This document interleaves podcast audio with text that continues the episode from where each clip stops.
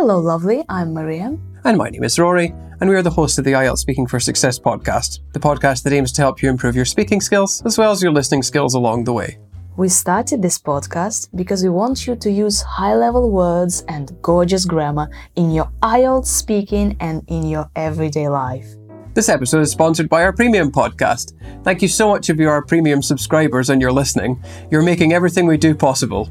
Our premium podcast includes part 2, part 3, webinars, gorgeous writing samples, vocabulary lists, and much more stuff.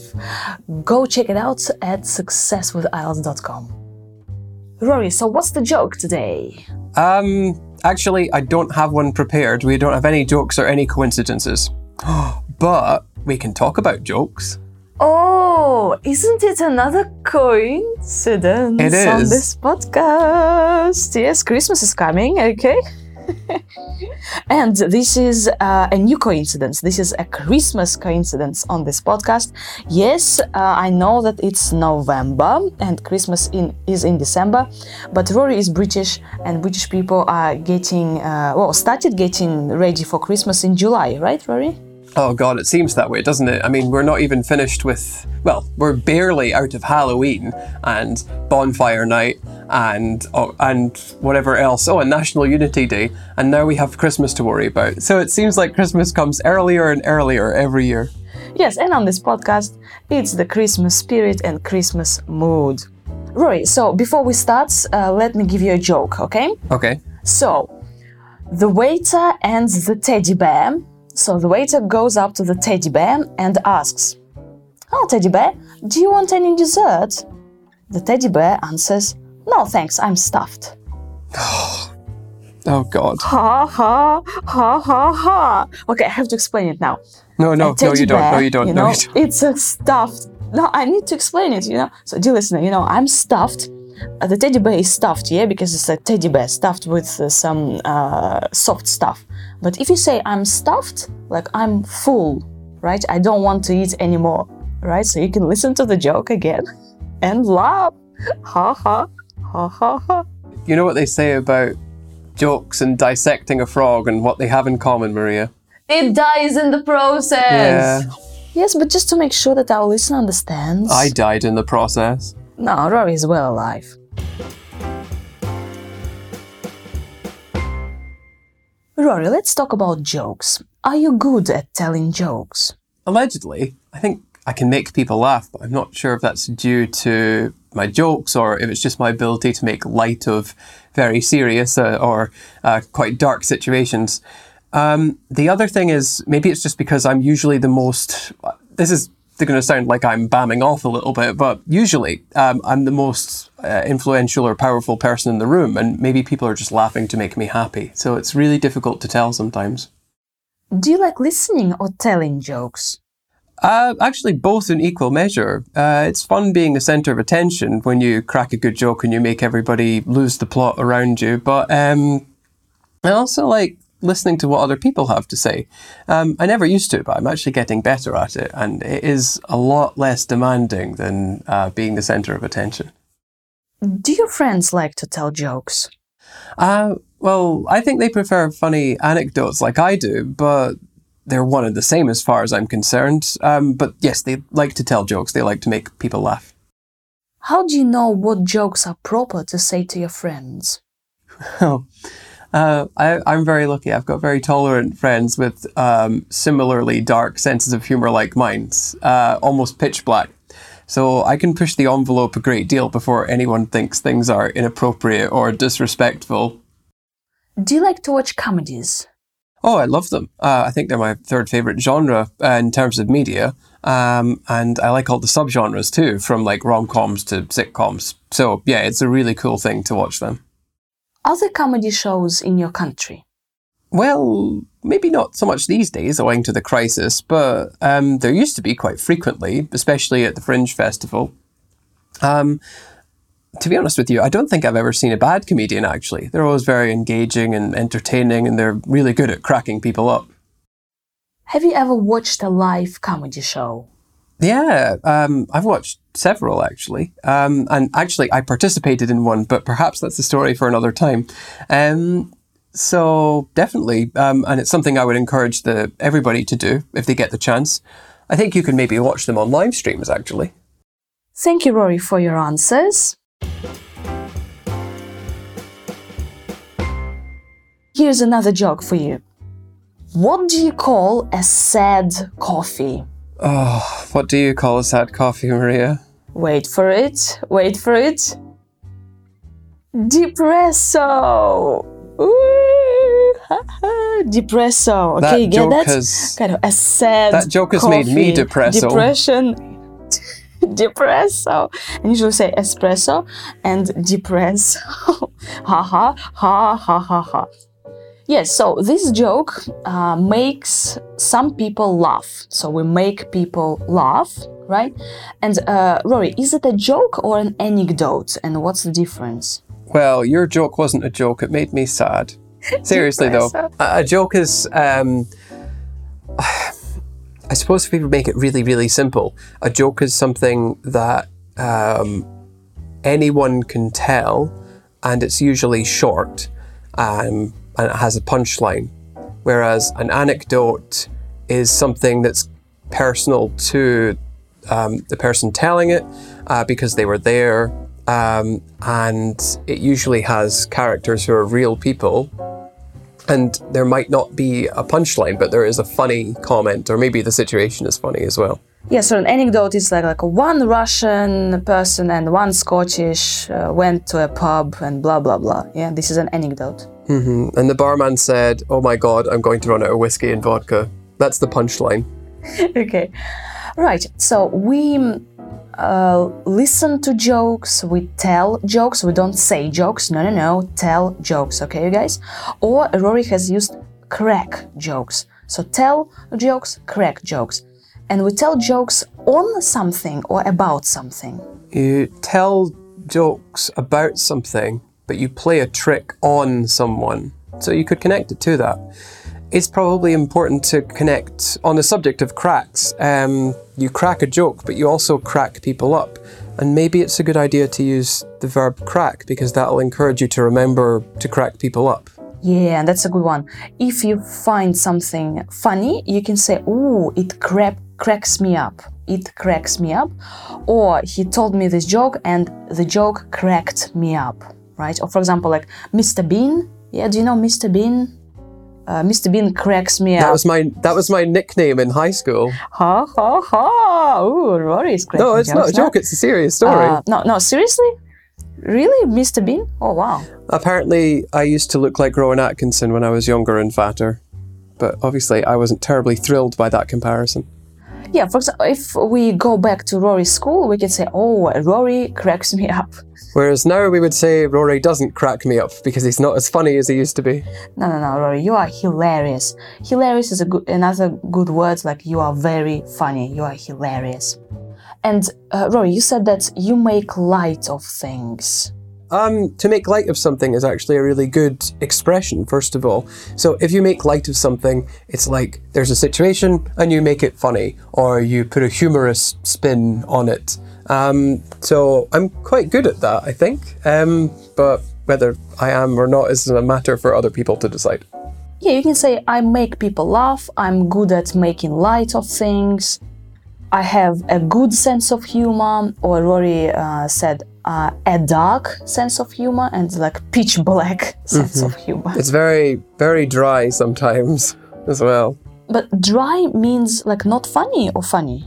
Well, dry means it's like sarcastic and there's almost no tone in it. You can usually tell if someone is cracking a joke because of the tone of their voice. Uh, it's lighter or higher. Um, but some people keep the intonation very flat and they don't um, express the emotion in their voice. It's just like a casual comment. But people will find it funny because uh, there is no reaction by the person. So it's almost the opposite of uh, what people usually find funny, which is people's reactions to things. But that's the most hilarious thing when they tell such a It joke. It depends on the character. If you're, if you're quite, if you're someone like me who's quite in, uh, extrovert, then probably people don't expect it, so it doesn't work as well.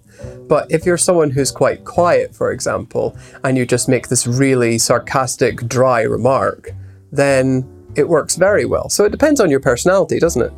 True, true. So we can say a good sense of humor, dry, dark. We can also say a twisted sense of humor, like strange. Mm. And we say that we laugh at someone else's jokes. Like I laugh at Mr. Bean, I laugh at my friend's jokes.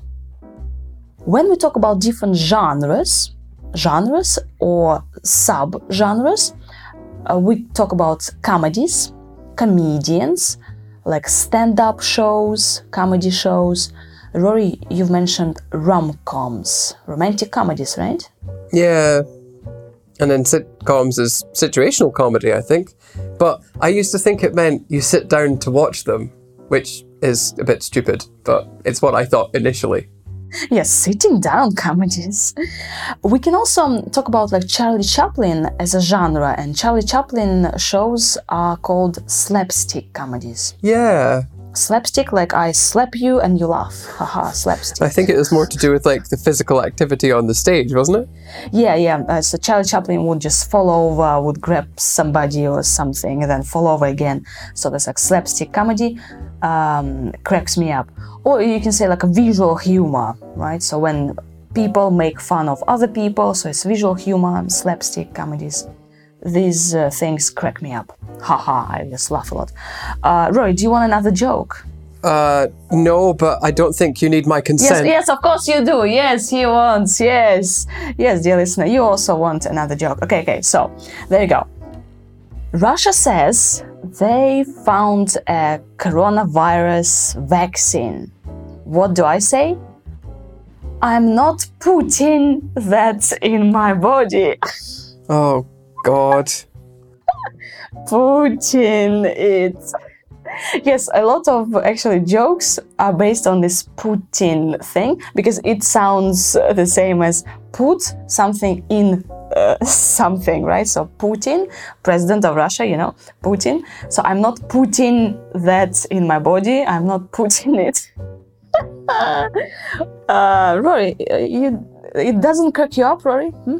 Uh, it, it only it, it only opens cracks in my soul. Oh, dear listener, please tell me that it's it's a bit funny. Like, come on. So, like, depresso is a little bit funny. The teddy bear joke. All right, fine.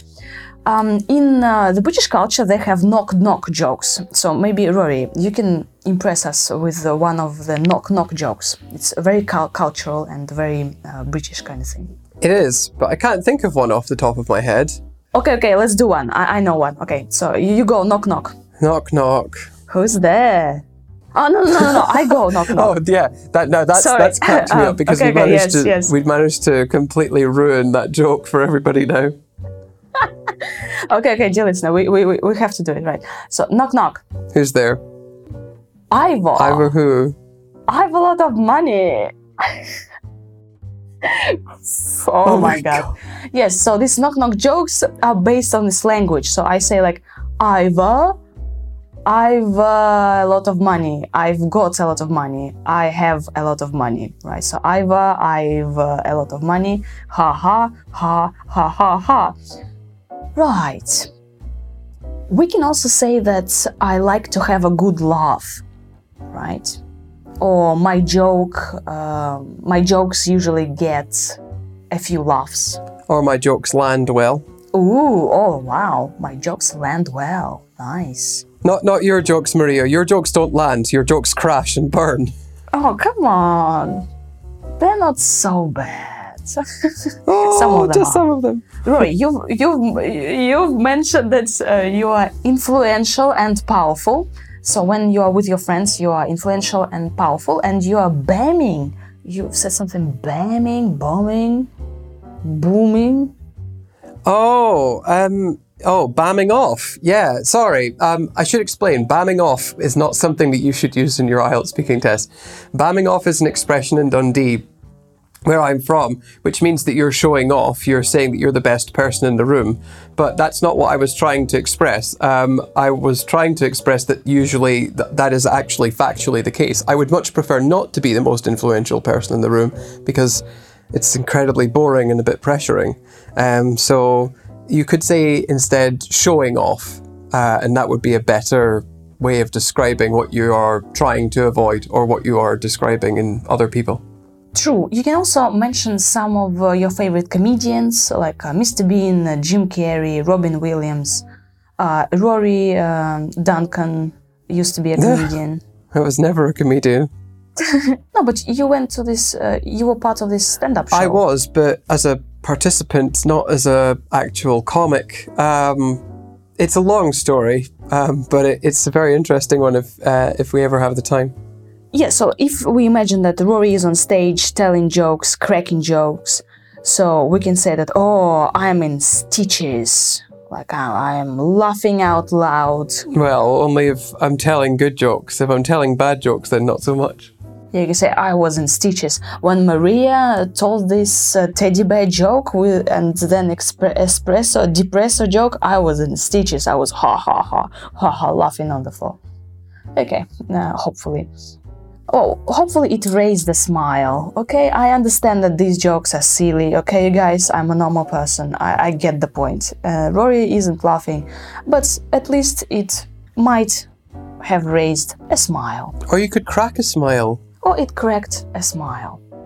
Right, thank you very much for listening. We hope that uh, we gave you a boost of these positive vibes and uh, jokes and uh, Or at the very least, you have a few jokes to tell at parties now, thanks to Maria.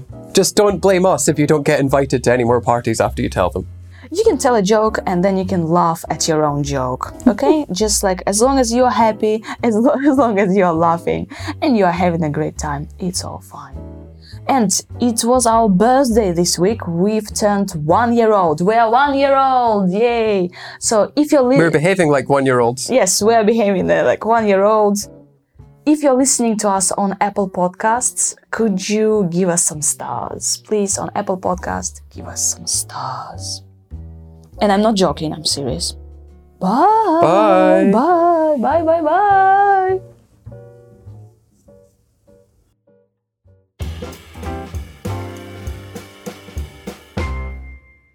Rory, let's talk about jokes. Are you good at telling jokes? Allegedly, I think I can make people laugh, but I'm not sure if that's due to my jokes or if it's just my ability to make light of very serious uh, or uh, quite dark situations. Um, the other thing is maybe it's just because I'm usually the most. This is going to sound like I'm bamming off a little bit, but usually um, I'm the most uh, influential or powerful person in the room, and maybe people are just laughing to make me happy. So it's really difficult to tell sometimes. Do you like listening or telling jokes? Uh, actually, both in equal measure. Uh, it's fun being the center of attention when you crack a good joke and you make everybody lose the plot around you. But um, I also like listening to what other people have to say. Um, I never used to, but I'm actually getting better at it, and it is a lot less demanding than uh, being the center of attention. Do your friends like to tell jokes? Uh, well, I think they prefer funny anecdotes like I do, but they're one and the same as far as I'm concerned. Um, but yes, they like to tell jokes. They like to make people laugh. How do you know what jokes are proper to say to your friends? Uh, I, I'm very lucky. I've got very tolerant friends with um, similarly dark senses of humor like mine, uh, almost pitch black. So I can push the envelope a great deal before anyone thinks things are inappropriate or disrespectful. Do you like to watch comedies? Oh, I love them. Uh, I think they're my third favorite genre uh, in terms of media. Um, and I like all the subgenres too, from like rom coms to sitcoms. So yeah, it's a really cool thing to watch them. Are there comedy shows in your country? Well, maybe not so much these days owing to the crisis, but um, there used to be quite frequently, especially at the Fringe Festival. Um, to be honest with you, I don't think I've ever seen a bad comedian actually. They're always very engaging and entertaining, and they're really good at cracking people up. Have you ever watched a live comedy show? Yeah, um, I've watched several actually, um, and actually I participated in one, but perhaps that's a story for another time. Um, so definitely, um, and it's something I would encourage the everybody to do if they get the chance. I think you can maybe watch them on live streams actually.